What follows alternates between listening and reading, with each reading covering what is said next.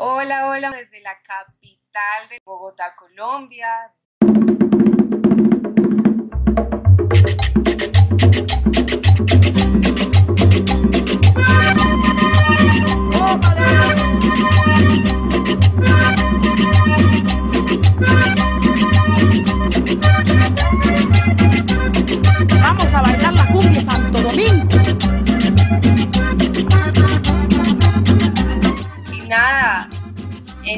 Todo lo que necesiten, eh, con mis dones y talentos me encanta servir.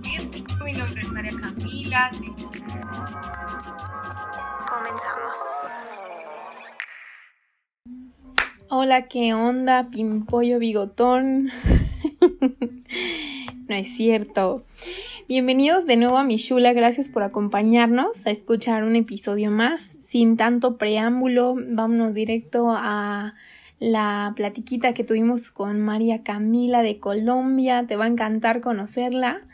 Y antes de continuar, queremos mencionar que posiblemente haya algunos puntos con los que no estés de acuerdo con los que mi Shula también eh, difiere un poquito. Sin embargo, no estamos aquí para debatir, sino para aprender de otras culturas, como todo. Toma lo bueno, desecha lo malo y recordarte que el propósito de este episodio es que pases un buen tiempo, un tiempo ameno mientras lavas tus trastes, estás en el baño, cambias el pañal del bebé, mmm, te comes un helado o sales a hacer ejercicio. O como diría mi hermano, voy a poner tu podcast para dormirme. También se vale, ¿por qué no? Mientras más views, mejor.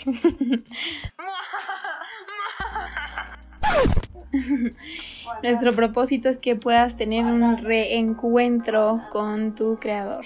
Te damos la bienvenida y ahora sí, comenzamos. Hola, hola, gracias por acompañarnos a un episodio más de Mi Shula. Es de gran alegría y gran bendición el que puedas acompañarnos y escuchar pues un episodio más. Y bueno, como cada miércoles eh, tenemos un súper invitado. Este miércoles no es la excepción, pero pues mejor voy a dejar que ella se presente y nos hable un poquito de quién es, eh, cómo se llama, de dónde es, dónde vive, qué le gusta, qué no le gusta, cómo le gusta que le digan. Hola, hola, muy buenas tardes. Desde Colombia los saludo, desde la capital de los rolos los saludo. Mucho gusto, mi nombre es María Camila, tengo 23 años de edad, soy de eh, Bogotá, Colombia, vivo en Bogotá, en la capital. Y nada, eh, bueno, María Camila es una chica bastante creativa, extrovertida. Me gusta pasar mucho tiempo con Dios, me gusta estar con Dios. Me gusta mucho estudiar la Biblia, escribir canciones para Dios, escribir mensajes revelados de la palabra de Dios. Mi, mi llamado como tal es el pastorado. Eh, desde hace ya ocho años atrás Jesús me encontró y hace cinco años eh, le vengo sirviendo en totalidad. Eh, amo pasar tiempo con mi familia, me gusta mucho servir a las personas. En todo lo que necesiten, eh, con mis dones y talentos, me encanta servir.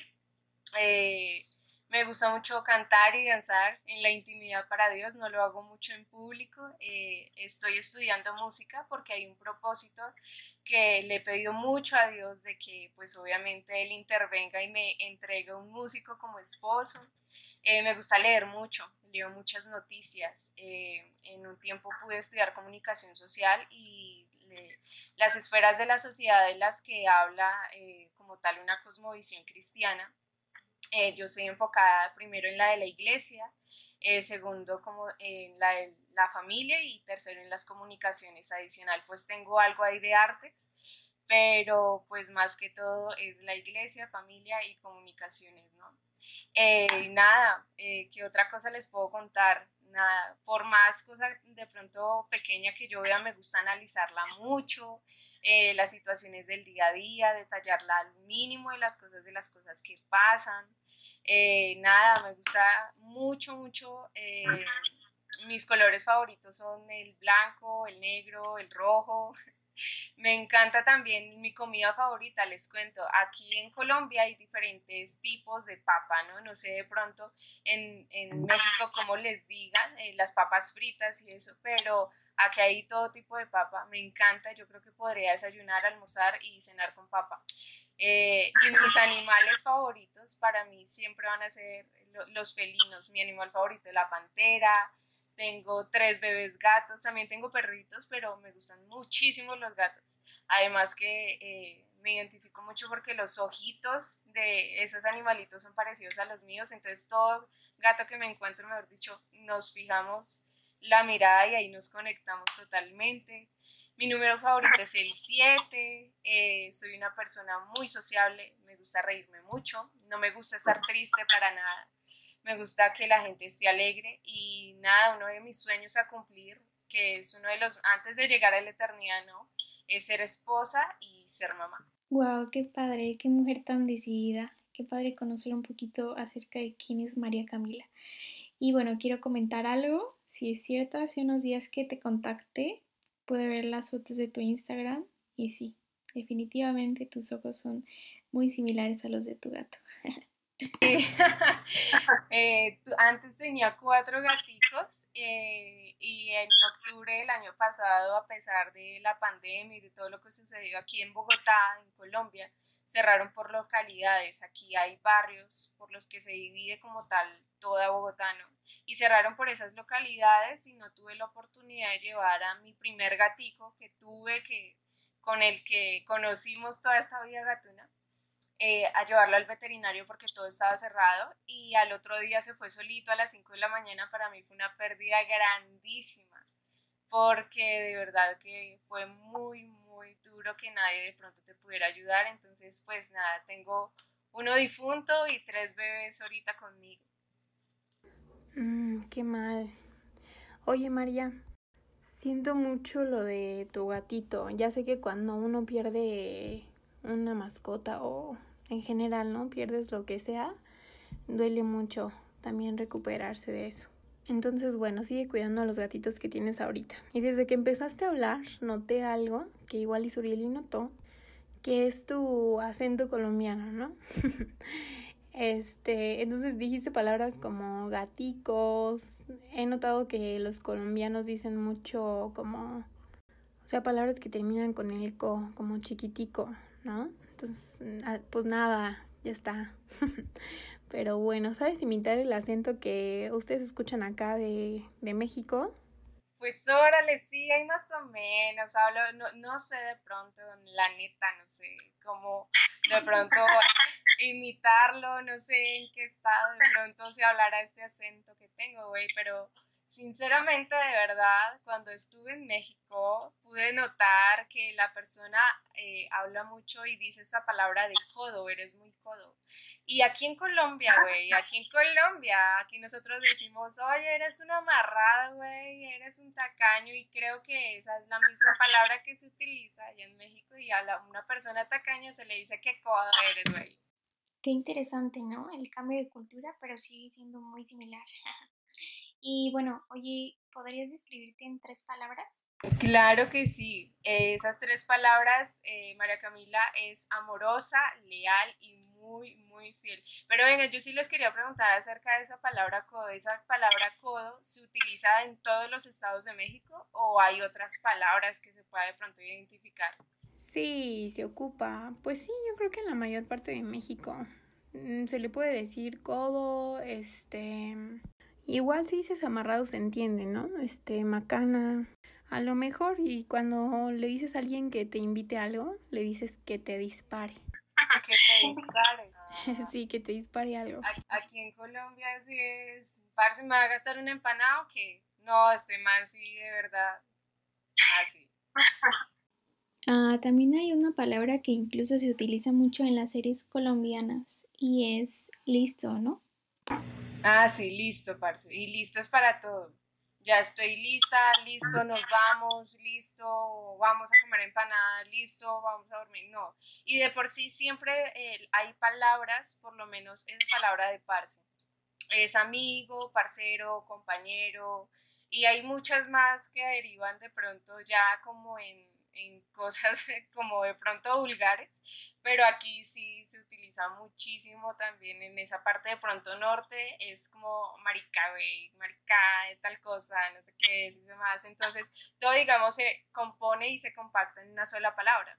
Entonces, de por sí aquí en Colombia, si tú utilizas como tal, como una palabra de esas se derivan mucho más que tú puedes tener un significado a lo largo de todas esas palabras, pero nunca vas a llegar a un significado en central, jamás. O sea, es una palabra que identifica muchas. Ok. Oye, pero ¿qué tal si nos platicas un poquito acerca de algunos lugares, países, estados que has visitado? Claro que sí. Eh, bueno, he tenido la oportunidad de estar en Panamá y como les decía anteriormente, en México, en Panamá, estuve en Ciudad de Panamá y en México eh, vacacionamos con mi familia eh, en Cancún. De Panamá no tengo de pronto como mucho recuerdo, hace ya ocho años que, que fui, pero de México sí, de México sí, yo quedé enamorada de Isla Mujeres, enamoradísima, me volvería a pegar ese viaje a todo esto de Scared y todo lo que hay eh, increíbles las mujeres, me encantó. Y para ese tiempo pues no teníamos como tal un compromiso con mi familia, con Dios, entonces pudimos probar para ese tiempo el tequila. El tequila en México es una cosa loca, o sea, si tú te emborrachas en México con tequila, la, eh, para el otro día la resaca, aquí le decimos en Colombia, eh, te la pasas con tequila, o sea, con otro tequila, te mandas otro y quedas full, nuevo para el otro día. También pudimos eh, apreciar también todo el este del picante, los chiles y demás. Eh, pero no, de México sí tengo una perspectiva como de pronto un poquito más amplia. Eh, y pues no sé de pronto cómo será el tema de la religión en México, ¿saben? Porque para ese tiempo, lo que les digo, no estábamos muy comprometidos con Dios, pero sé que en México se pelea mucho en los aires, en el área espiritual, una batalla tremenda, porque en México pues hay mucha cosa de ritual, de adoración a dioses, de una cosa, de la otra, entonces es un país que se batalla mucho en el área espiritual.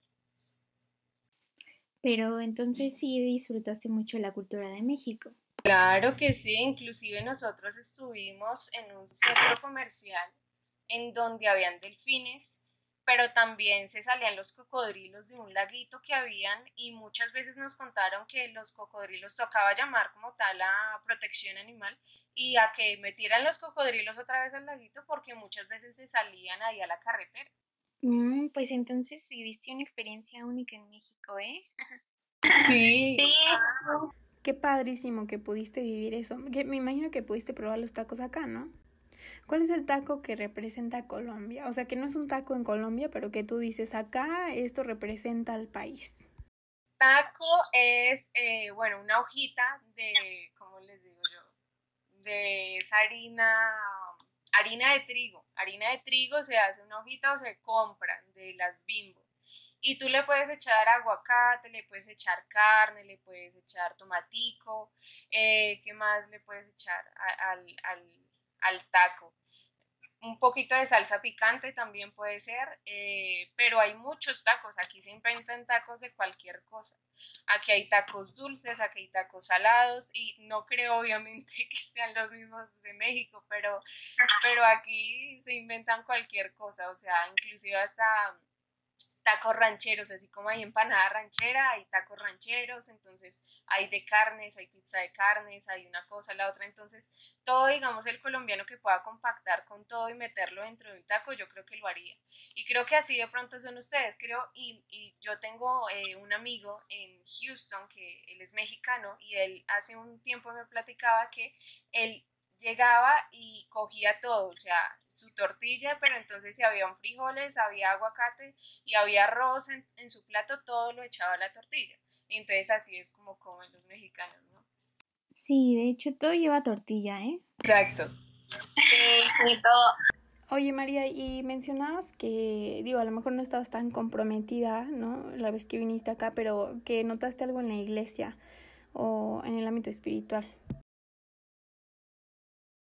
Sí, ¿qué diferencia notas entonces ahora que estuviste acá, ¿no? Y ahora que, que lo estás viviendo allá en Colombia, ¿es como que hay más libertad o más comprometida la gente o qué notas? No sé de pronto hasta qué punto pude estudiar México, esa área de México, em, hace un añito que eh, iba a ser como la cruzada, porque obviamente nos tocaba estudiar la nación, a lo que nos íbamos a enfrentar, preparar el terreno y todo este tipo de cosas, porque pues igualmente no sabíamos si íbamos a ir, creo que era, no era un, un una ciudad pequeña que estaba al lado de la frontera, no sé si es Oaxaca, bueno, no me acuerdo no me acuerdo, pero estaba entre Ciudad de México y estaba entre esa ciudad pequeñita. Entonces, pues oramos a Dios y demás, Dios nos direccionó a Ciudad de México pero eh, no sé hasta qué punto, porque en ese tiempo cuando viajé a Cancún, pues era solamente como vacacionar y todo este tipo de cosas, pero ahora de pronto que pude estudiar hace un año México y todo este ámbito espiritual y demás, eh, pues pienso que las dos naciones en sí, lo que es Colombia y lo que es México, aquí la nación de Colombia pues tiene y tiende a ser mucho más el catolicismo que no el cristianismo. Y allá en México hay un montón de cosas que hasta tienen un, Cristo, no, sino como, sí, una estatua de la muerte, y no sé, le rinden como, hay una fiesta a la muerte cada año, ¿no? Y creo que se celebra como en diciembre, noviembre, no tengo muy claro ya la fecha, pero ahí pude entender que tanto Colombia como México tienen ese tipo de cosas. Acá hay, es mucho los santos que San José, yo no sé qué, que la Virgen de Chiquinquirá, que una cosa que la otra, entonces no sé en México cómo será, pero sí tengo como tal esa percepción de que tanto México como Colombia hay santos, hay eh, como estatuas y todo ese tipo de cosas a los que le rinden culto, pero no sé de pronto cómo se extenderá la Iglesia de México allá, cómo será, eh, qué tanto de pronto tú puedas salir a la plazoleta de pronto y predicar, cantar, alabar. Aquí se puede hacer, aquí de pronto tú te paras en un semáforo y no te dicen nada, no te multan, no hay absolutamente nada que de pronto te hagan. Pero sabemos que pues creo que en los últimos tiempos va a estar bastante complicado predicarle a la iglesia afuera y una de las señales más grandes es que la iglesia va a predicar en las calles, va a haber mucho, o sea, mucha conversión en las calles, en todo el mundo, sea en México, sea en Colombia, sea en Panamá, sea en Estados Unidos, esa es la última señal para que Cristo venga. Pero sí, efectivamente, eso pude estudiar de México y no sé hasta qué punto, pero aquí en Colombia se puede, se puede salir todavía a alabar, a orar y a orar por la gente. Ah, bueno, aquí es posible, pero solo en algunos puntos, porque por ejemplo ir a predicar a plazas o a ciertos lugares, eh, no puedes hacerlo si no tienes un permiso. Por ejemplo, no puedes repartir volantes si no tienes un permiso. Si no lo tienes, te multan. Ok. No, aquí en Colombia aún se puede predicar de Cristo con libertad, con total libertad. De hecho, igual creo que es un poco ya complicado el poder llegar a la gente porque pues ya te, te le acercas a alguien, a una persona en la calle y ya es como de cualquier religión que seas, dicen como, ay, ya sé qué me va a decir, entonces ponen cierta barrera. Sí, de por sí aquí en Colombia se hace mucho, por lo menos eh, hace ya ocho días la iglesia, hay, hay varias iglesias grandes aquí, aquí, en Colombia, pero aquí en Bogotá hay una iglesia bastante grande que se llama Avivamiento. Yo me congrego en Manantial de Vida Eterna y con ellos somos muy compañeros. Eh, obviamente la iglesia es un solo cuerpo, ¿verdad? Pero entre congregaciones hay envidias y yo creo que ustedes lo saben, o no sé si de pronto lo han vivido.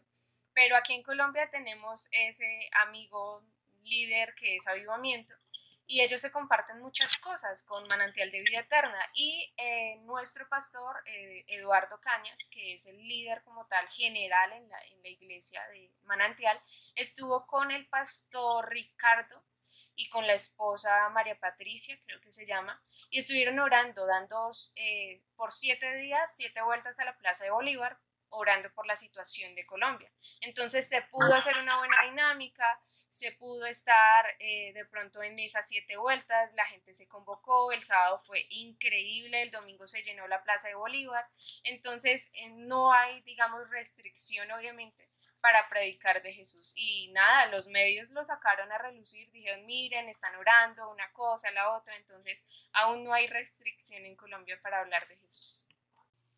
Sí, pues ojalá y no la haya como acá, porque me parece que anteriormente eh, pues eso no pasaba. Era como, Pero todo eso se, todo eso está escrito, la persecución que va a vivir la iglesia hasta después del arrebatamiento va a ser increíble. O sea, si aquí estamos recibiendo persecución, eso después se va a poner peor, va a ser un caos total.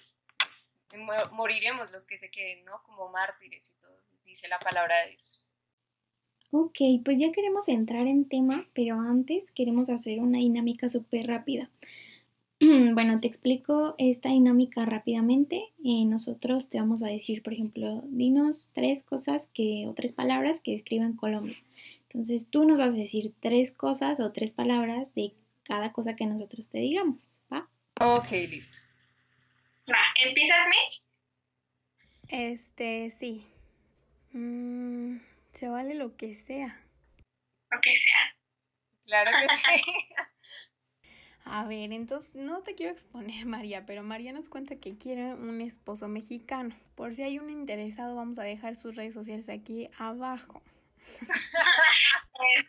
La pregunta es tres cosas que ves en un hombre mexicano para que los que se quieran postular vean si sí la arman o no. Bueno, eh, tres cosas que vean físicas o como tal en su ser, en su alma, en su espíritu. No, físicas, porque si no todas van a querer hablarte para sí. cómo son. Sí, físicas para ir descartando. Físicas, bueno, eh, alto, con barba y una espalda ancha. ya quito como más de la mitad. Perfecto. sí. Ok, a ver, tres comidas típicas de Colombia. Tres comidas típicas, bueno, aquí se come mucho la bandeja paisa, eh, la picada, la picada es un es eh, con plátano, eh, la morcilla, la carne, el chunchullo, la arepa. Eso es súper típico para un domingo familiar. Tú vas a los restaurantes de Cundinamarca, aquí que es al ladito de Bogotá, y vas a encontrar eso. Picada bandeja paisa y que te puedo decir, no, el plato típico, puedo decir el plato típico que me hace mi mamá, me encanta. Es pollo en salsa de champiñones, arrocito, hay una ensalada que me encanta y me fascina que es con frutos secos lechuga, eh, uchúa y una, eh, no sé si de pronto conocen la uchúa, es una pepita naranja y que eso, mejor dicho, es súper ácida, pero esa, esa se pica en la ensalada y crema de leche y azúcar. Ese es mi plato favorito. Ah, bueno, y papa criolla. Yo le pondría ahí papa criolla también porque la papa a mí me encanta. Muy bien, muy bien. Vamos a tener que googlear estos platillos porque ya hasta me dio hambre. Claro que sí. Va, y las siguientes son tres cosas que se digan en Colombia, ¿no? Por ejemplo, aquí en México decimos cosas como chale o qué tranza. Allá tres cosas. Bueno, aquí la primera yo creo que parce. El parce es para todo. Ya seas tú boyaco, eh, pastuso, seas eh, paisa, seas rolo, el parce. La primera palabra parce, yo utilizo mucho esa. Eh, no sé, otra, no sé, Dios mío, es que son muchas. De pronto que yo utilice, a ver. Eh, bueno, el camine a ver, camine a ver qué, pero camine a ver qué. La gente siempre dice como camine a ver qué. Entonces, el camine a ver es vamos a este lugar. Puede ser. Y la tercera, eh, para referirse de pronto, bueno, no es que es una grosería, pero aquí la gente la utiliza bastante. Pero no sé, no sé qué otra. ¿Qué otra? A ver, danos un ejemplo de esa que dijiste, camina a ver. Camina a ver, ah, bueno, le digo a mamá ahorita, eh, camina a ver a comprar el pan. Entonces, sí, efectivamente vamos a ir a comprar el pan, pero vamos a ir por el, el, papel higiénico, vamos a ir por las cosas de pronto del otro día, del almuerzo, un X, y de pronto si se nos anteja, entramos a un centro comercial y es camine a ver, pero no vamos a ir a ver, vamos a ir a comprar. Entonces debería ser camine, vamos y compramos. pero aquí los colombianos dicen es camine a ver. Súper, me gustó. Ya sé cuál otra, esa de de pronto. Esa la he escuchado mucho en colombianos. Ah, bueno, pero de pronto es súper común. de pronto. Bueno, sí, claro que sí, el de pronto es como de pronto hacemos esto y lo terminamos haciendo, pero de pronto eh, se utiliza yo creo que para varias cosas, o sea, no sé, es que de pronto es como muy común aquí en Colombia. O bueno, ah, bueno, de pronto la cantaleta, no sé si han escuchado esa, cantaleta. Uy, mi mamá sí que me da cantaleta. Cantaleta es como el regaño, la retaíla, no hagas esto, no hagas lo otro, eso no se hace. Ese tipo de cosas también se utilizan aquí. Ah, ok. Bacano, ¿has escuchado bacano? Qué chévere, bacano. Chimba. Esta sale en una canción de Redimidos, nada más por eso la, la de bacano. ¿Sabes? Porque la canta con la oveja cósmica y ella también es colombiana.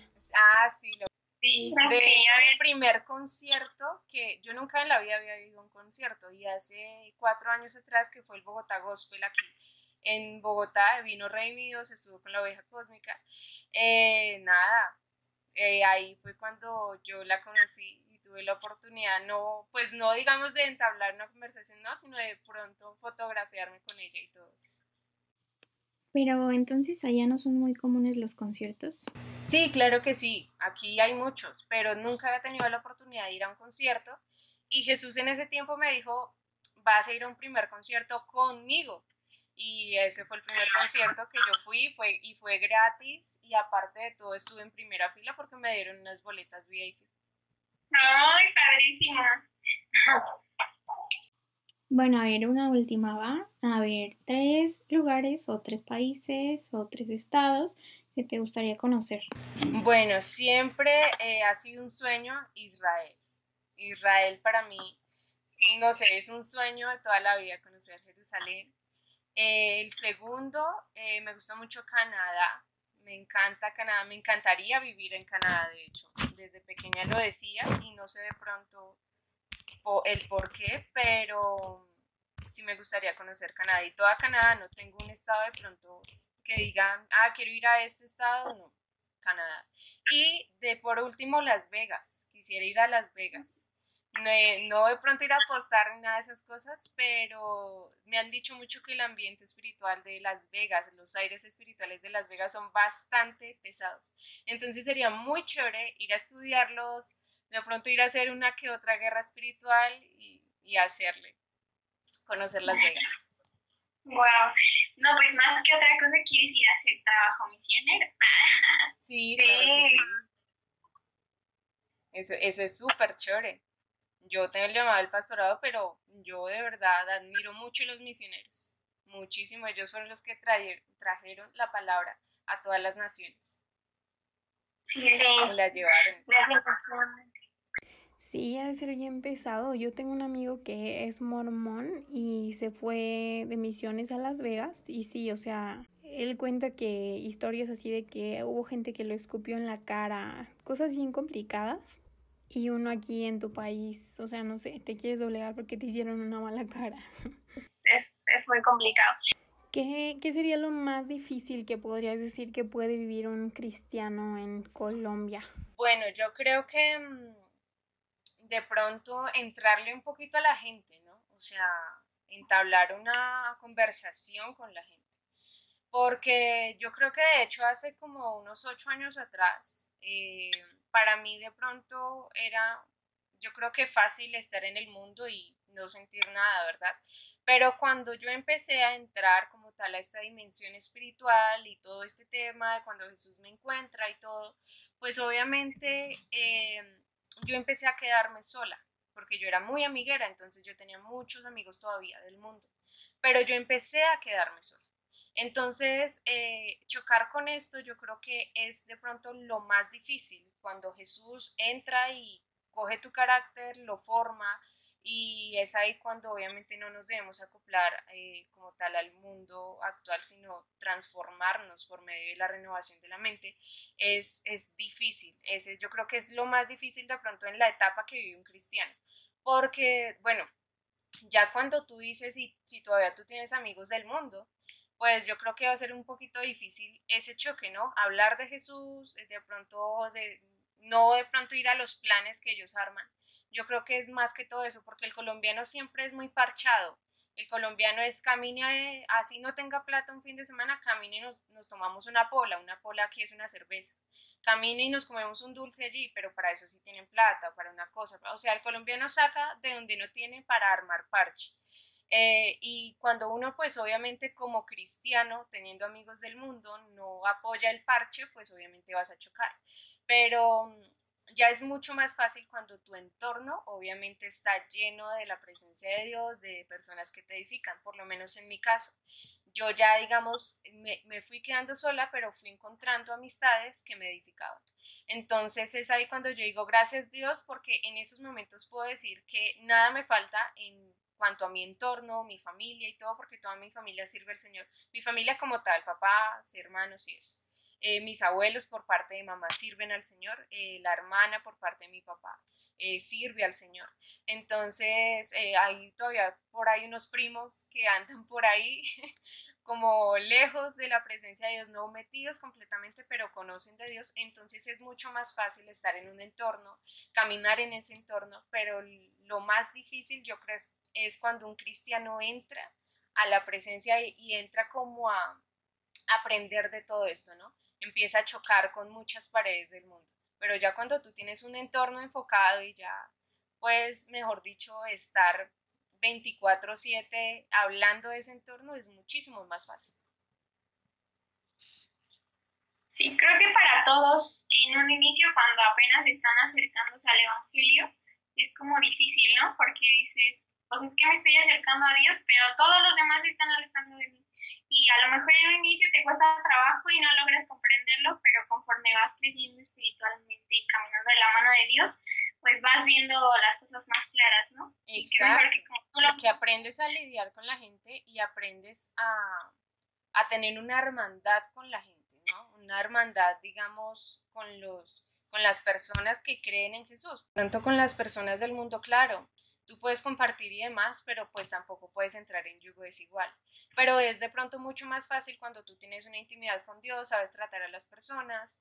Eh, y en esto hago énfasis, no sé, eh, cuando Jesús habla de las bienaventuranzas, de bienaventurado tal, bienaventurado tal, esos son las ocho bienaventuranzas que si nosotros aplicamos día a día, nosotros podemos con el mundo y podemos estar también en la iglesia y eh, ahí se pueden transformar muchas vidas. Sí, yo estoy de acuerdo. Claro que por esto no vamos a vivir en nuestra burbuja de cristianos y, por ejemplo, no hablarle a alguien que es homosexual, ¿no? Etcétera. Es un tema un poquito complicado, pero digo, no quiero sonar pesimista, pero incluso luego en las mismas iglesias puede que vaya alguien que sea una mala amistad, ¿no? Alguien que no sea verdadero. Claro que sí. Eso es muy triste, lo he vivido. Sí, definitivamente es muy triste y bueno, estamos viendo como la parte complicada, ¿no? Que decías tú, pues quedarte solo de repente o... Voy, voy a hablar como colombiana de pronto porque... me encanta, me encanta. No, este, pero digo, ¿qué es lo peor que te puede pasar, no? Al final vas a conseguir amigos, pero ¿Cuál sería entonces la contraparte, no? O sea, ¿qué sería como lo más bello que puedes resaltar de ser un seguidor de Cristo? Bueno, lo más hermoso de verdad de, de ser cristiano es, uff, yo creo que es saber en totalidad, con seguridad y tener la plena certeza de que pasaremos toda una vida en la eternidad como la esposa de Cristo. O sea, aparte de eso, también el proceso de la llegada a esa meta. O sea, uno siempre está corriendo una carrera y yo creo que a veces contrarreloj. Cuando Jesús eh, murió, a él solamente le faltaba morir porque él ya había hecho absolutamente todo lo que le había demandado el Padre. Entonces, eh, es esa llegada a la meta, el proceso de llegada a la meta también, la conexión que recibes con el Espíritu Santo, el privilegio de que aceptas la verdad, recibes a Jesús, eh, o sea, la victoria sobre todas las cosas del área de, de, tu vida, que obviamente fueron eh, cargadas por Cristo y clavadas en la cruz. Eh, la transformación de nuestra imagen a su semejanza, porque nosotros volvemos a un nuevo nacimiento cuando somos cristianos, cuando volvemos a nacer en Cristo, porque nosotros podemos ser criatura y podemos ser creados, y una cosa muy diferente de ser hijos a ser criatura. Entonces, cuando tú, pues obviamente te crean imagen y semejanza, sí, pero no has tenido de pronto una transformación, a menos que pues tú camines desde cuna con Cristo, ¿verdad? Pero aún así, muchos cristianos, yo conozco mucha gente cristiana que ha nacido de cuna y ha tenido que volver a nacer de nuevo. Entonces es eso, la transformación a la imagen y semejanza de Jesús. Eh, y obviamente nada, la felicidad eterna de saber que Dios es nuestro principio y fin. Que igual, bueno, el nacer en cuna cristiana tampoco te hace estar expenso de que te suceda algo así. Exactamente. A ver, eh, platícanos un poquito acerca de tu ministerio o cómo estás trabajando actualmente en Colombia. Bueno, em, en cuanto al ministerio, yo volví a empezar eh, hace ya un año y medio porque de una anécdota bastante triste que me pasó hace cinco años atrás, eh, pues de pronto les voy a hacer de pronto como un, un abrebocas para responderles esta pregunta del ministerio. Porque hace cinco años, yo, hace ocho años, yo pisé la iglesia en la que me planté. Y hace cinco empecé a servir en esa misma eh, congregación, perdón, iglesia no, sino congregación. Eh, cuando yo empecé a servir en esa congregación, a mí me fue súper, yo empecé un proceso, en fin. Yo no terminé como tal todo el proceso que había en esa iglesia, en esa congregación, perdón, pero pues tuve la oportunidad de liderar jóvenes, de estar en el equipo del trabajo del pastor de, jóvenes de esa iglesia, eh, de hacer muchas cosas. A mí Dios me dio el privilegio de hacer muchísimas cosas allí. Pero eh, pues obviamente por la envidia de la congregación y de pronto de ver que en algún momento podría de pronto, o ellos en su mentalidad, ¿no? En su cizaña, de que yo pudiera de pronto tener algo más con el pastor de jóvenes de esa iglesia, porque nosotros éramos muy amigos, yo les cuento, éramos muy amigos. Yo no lo veía a él como otra cosa, sino como un amigo, como un hermano. Pero la congregación se fue metiendo como esa idea en la cabeza y lo que pasa es que allí había mucho tema de posición, allá es que quién gana más discípulos que quién, sabiendo que los discípulos son de Cristo. Entonces, pues pasaron bastantes cosas que nos llevaron como tal a como a movernos, a que Dios nos moviera de, de casa. Y nada, pasó eso, me sacaron del ministerio, lloré mucho, entré en, depresión estando en la misma iglesia, entonces esa es una anécdota muy triste porque cuando tú eres perseguido por la misma iglesia es bastante jodido, decimos aquí en Colombia, que de pronto tú vuelvas a creer en Jesús si no tienes la mirada en Jesús. Cuando tú tienes la mirada puesta en el hombre, pues obviamente todo se va a clavar en ti. Pero nosotros, gracias a Dios, tuvimos mucha misericordia en su amor. Y él ya tenía como amortiguado el golpe para eso y decir, aquí se implantaron, pero aquí van a ser cosechados. Entonces yo ahorita estoy congregándome en la sede norte de Manantial de Vida Eterna. Los pastores Fernando y Yomara Díaz, yo no sé si ustedes conocen al pastor Juan Pablo Díaz. No sé si lo conocen. ¿No? Bueno, me invito a que lo conozcan. El pastor Juan Pablo es un hombre de Dios tremendo. Él nos está pastoreando ahí en sede norte. Eh, él está pastoreando los jóvenes.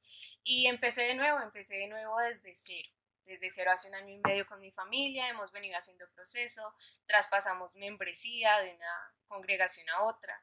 Eh, y nada, en estos momentos pues obviamente estoy ya en grupo juvenil, ya, ya empecé a servir también el domingo pasado. Empecé a servir, fue la primera vez que, que serví en la iglesia. Entonces nada, eso es lo que estoy haciendo ahorita, estoy haciendo estudios teológicos, y preparándome porque sé que Dios eh, tiene mi boca para predicar sobre los últimos tiempos. Entonces, por eso me estoy preparando.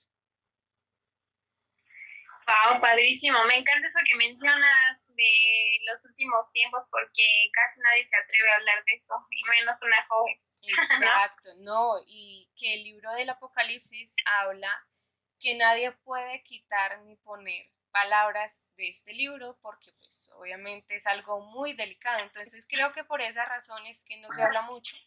pero hay que estudiar bastante bien el libro del Apocalipsis para entender muchas cosas. Y todo lo que está pasando en el mundo, eso ya está escrito. E inclusive eh, no, no he caminado toda la vida con Jesús, pero en lo que me cuentan mis papás, en lo que me cuentan mis abuelos, en lo que me cuentan muchas personas que ya han caminado con Jesús bastantes años atrás, dicen que no habían sentido la venida de Cristo tan cerca. Y eso es lo que yo creo. Y me atrevo a decir, y respondo por lo que digo, que yo creo que a la Tierra o nosotros como humanidad no le quedan de pronto más de 50 años. Yo creo que nadie sabe el día ni la hora, ni los mismos ángeles del cielo.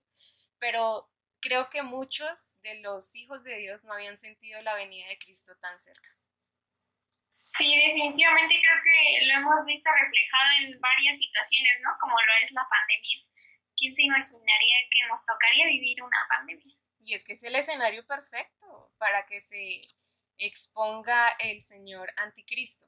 Es, la, es lo mejor que puede haber. Ahorita la, la guerra entre Israel y, y lo que es eh, Palestina, no Palestina como, como tal, sino que es como una guerrilla. No sé si han conocido, de pronto han oído aquí las FARC, aquí en Colombia, que dicen que es la guerrilla. Allá hay un ejército también como tipo guerrilla en Palestina y están atacando a Israel. Entonces, todos esos escenarios son los escenarios perfectos para que obviamente ocurra el arrebatamiento, llegue el anticristo y digan como, calmados todos, parceros, que aquí está su príncipe de paz, pero sabemos que príncipe de paz solamente hay uno y que él va a venir a engañar a todos. Entonces piensen en eso, los que me están escuchando, ese es el escenario perfecto para que aparezca el anticristo. Y que bueno, igual hace poco eh, Colombia igual ha estado pasando por una situación complicada, ¿no? Sí, claro, aún lo estamos. La ciudad de Cali está bastante afectada por eso. Eh, en Bogotá de pronto no se sintió de pronto mucho el golpe, porque desde las manifestaciones del, 19, del 2019 para acá eh, se vieron afectadas muchas cosas en Bogotá, pero creo que la gente de Bogotá ha entendido el significado de una marcha pacífica, aunque hay muchos jóvenes que salen de pronto a, a maldecir la nación con cantos y demás y todo ese tipo de cosas, hay muchos también que entienden a fondo que es una marcha pacífica. Claro que entre muchas cosas ah, en el gobierno y la corrupción de la que se habla de Colombia, pues hay muchas cosas metidas entre todas estas marchas, ¿no? Pero creemos que Dios eh, va a liberar esta nación de todas las cadenas y ataduras que tenga, al igual que las otras naciones. Eh, y que en los últimos tiempos esto va a ser fenomenal. Se va a predicar su palabra por doquier y los que nos tengamos que ir nos, nos vamos y los que se queden pues a padecer pero a seguir predicando. Sí, suena fácil de decirlo, pero definitivamente yo creo que no va a ser como una, una situación fácil. Y sé que no era el tema de hoy, no estaba planeado hablar de ello, pero estaría bueno que nos echemos una platiquita acerca de eso, María. Es un tema que no se puede abarcar en un solo episodio, pero estaría bueno, ¿no? Tomarnos un cafecito y platicar de, del tema. Y bueno, en general, María, yo quiero agradecerte en general creo que nos has dado un contexto de lo que es Colombia, a qué sabe Colombia, a qué huele, cómo se siente. Eh, también te has expresado muy bien de México, así que muchas gracias también por ser tan cálida. No, México es una nación hermosa, estoy de verdad que me voy para allá. Sí, sí, sí, ya te dijimos, te vamos a ayudar a buscar prospectos ahora que nos empiecen a mandar mensajes. te vamos pasando la lista. Claro que sí. No, mentira, no recibo muchas hojas de vida. Siempre le he pedido a Dios de que cuando yo lo vea, mejor dicho, a mí me ignore, porque es que como que yo, yo siento, ¿no? A mí me hablan varias personas, eh, entre esos chicos cristianos, y me dicen, ah, que, que, es que, o sea, me tratan de decir como tú eres mi esposa, ¿no? Pero yo digo, no, no, no, yo no soy para ti. Entonces, siempre he tenido como ese, como esa charla con Dios y decirle como, no, Señor, el que me guste o el que sea esa persona exacta, por favor, que me ignore al principio, como para que haya como más adrenalina, sea más chévere. No yo perseguirlo, ¿no? Pero sí de pronto que, que sea de como ese tipo, o sea, que quedemos así como flechados, pero que ninguno se hable y ya después como que venga lo, lo, que tenga que venir, entonces eso es chévere. A mí como que entre más me hablen y más me halaguen, yo llego y todas esas, esas florecitas, armo un ramo y se los doy a Dios y le digo, gracias Padre, porque así tú me hiciste. pero los que, pero cuando no, yo digo como, ah, qué chévere ese man, me ignora. Así pasa, sí, sí es cierto. No, pues sigue pidiendo a Dios por ese esposo que tanto anhelas. Y me gustaría pedirte que nos ayudes el día de hoy a darle unas palabras de ánimo, ¿verdad? Que impulsen a pues quien se haya alejado, ¿verdad? Quien ande ocupado en sus cosas, que le ganó la fiesta, que le ganó su carrera universitaria, ¿no? O simplemente se cansó de llevar una vida conforme a la voluntad de Dios. Alguien que haya pensado, ah, ¿para qué me esfuerzo tanto y me porto bien si de todas formas me va mal? Claro que sí. Eh, para todos esos chicos que nos están escuchando y que en algún momento, ya sea la iglesia, una persona, un líder, que los haya lastimado, que simplemente no hayan encontrado un enfoque total en Jesús, la salida es volverse a enamorar de Jesús, volverlo a intentar. Cuando Jesús dice que, que si tú le abres la puerta y entra y cenamos juntos, pues obviamente eso es un versículo muy amplio que nos queda corto el tiempo para explicarlo, pero esa es la razón y la llave para volverse a enamorar de Jesús. Y quiero leer un versículo acerca de esto, porque eh, David en un salmo, en el Salmo 39, habla de que hazme saber, Señor, mi fin y cuando sea la medida de mis días, sepa yo cuán frágil soy. He aquí diste a mis días término corto y mi edad es como nada delante de ti. Ciertamente, es completa vanidad todo hombre que vive. Y los que no viven para Cristo, créanme que no van a vivir en la eternidad. Eh, en algunos sueños he tenido la posibilidad de estar en el infierno, de estar en el cielo. Y créanme que la séptima paila del infierno no es nada linda.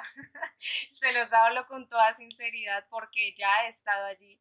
Y es que eh, lo único que yo les puedo aconsejar y que les puedo decir es que nosotros muchas veces nos creemos invencibles sabiendo que tenemos un propósito y un llamado que pues si olvidamos cumplir, pues nos van a llegar las consecuencias. Pero como yo lo decía anteriormente y como lo dice la palabra de Dios exactamente, a Jesús cuando murió simplemente le faltaba morir porque él ya había hecho la voluntad del Padre en todas las áreas de su vida. Y a él la palabra para para finalizar todo el cumplimiento de su promesa fue consumado es. Entonces, eh, si no hay nada consumado en tu vida, en tu diario vivir, no creas que al final de tu vida o al final de tu vida todo va a estar consumado. Porque de verdad, si no vivimos para Cristo, no vivimos para nadie. Si vives para el mundo, pues obviamente créeme que tu final no va a ser feliz y tu eternidad no va a estar llena de gozo y alegría pero yo los invito de verdad a que no caigamos en la trampa del enemigo estos últimos tiempos. De verdad no estamos para pecar, muchachos. Sean eh, perceptivos, eh, tengan atento el oído a la voz de Dios. Y por favor, si en algún momento eh, alguien los ha lastimado, ya sea la iglesia, líder X, Y o Z, no pongan la mirada en el hombre porque no somos perfectos, el único perfecto es Jesús, el único perfecto es Dios, el único perfecto es el Espíritu Santo. Y nada, o sea, nada es, nada es nada sin Él, porque definitivamente cuando tenemos a Cristo en nuestro corazón, tenemos la eternidad absolutamente ganada. Wow, de verdad que qué bendición, qué palabra. Y pues nada, darte las gracias por aceptar la invitación, por tomarte el tiempo de compartir con nosotras a pesar de tus mil ocupaciones, el que aceptaras eh, platicar un ratito con nosotras, el compartir esta palabra que Dios ha puesto en tu corazón y pues que no sea la última vez. Claro que sí, a ustedes mil gracias, de verdad, un abrazo muy fuerte desde Colombia y nada, cuando quieran venir por acá, eh, no paguen hotel, quédense conmigo en mi casa. algo hacemos, algo nos inventamos. Eh, a todos los misioneros, personas de México que quieran venir, contáctenme.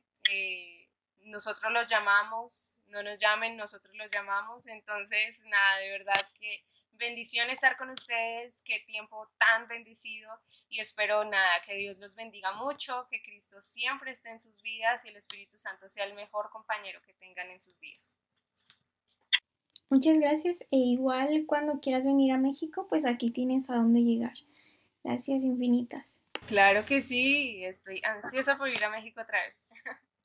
Y bueno, llegamos al final de este episodio. Gracias por acompañarnos, por escuchar un episodio más de Michula. Esperamos que también haya sido de gran bendición para ti el haber escuchado un poquito de, de María Camila y de Colombia, su ministerio y todo. Eh, pues nos despedimos. Gracias por acompañarnos. Mi nombre es Urieli. Mi nombre es Michelle y esto fue Expuestas. Expuestas. Ay, no, no, no puede ser, ¿eh? Broma, broma, broma. Esto es mi Yo tengo un primo, María, muy trabajador.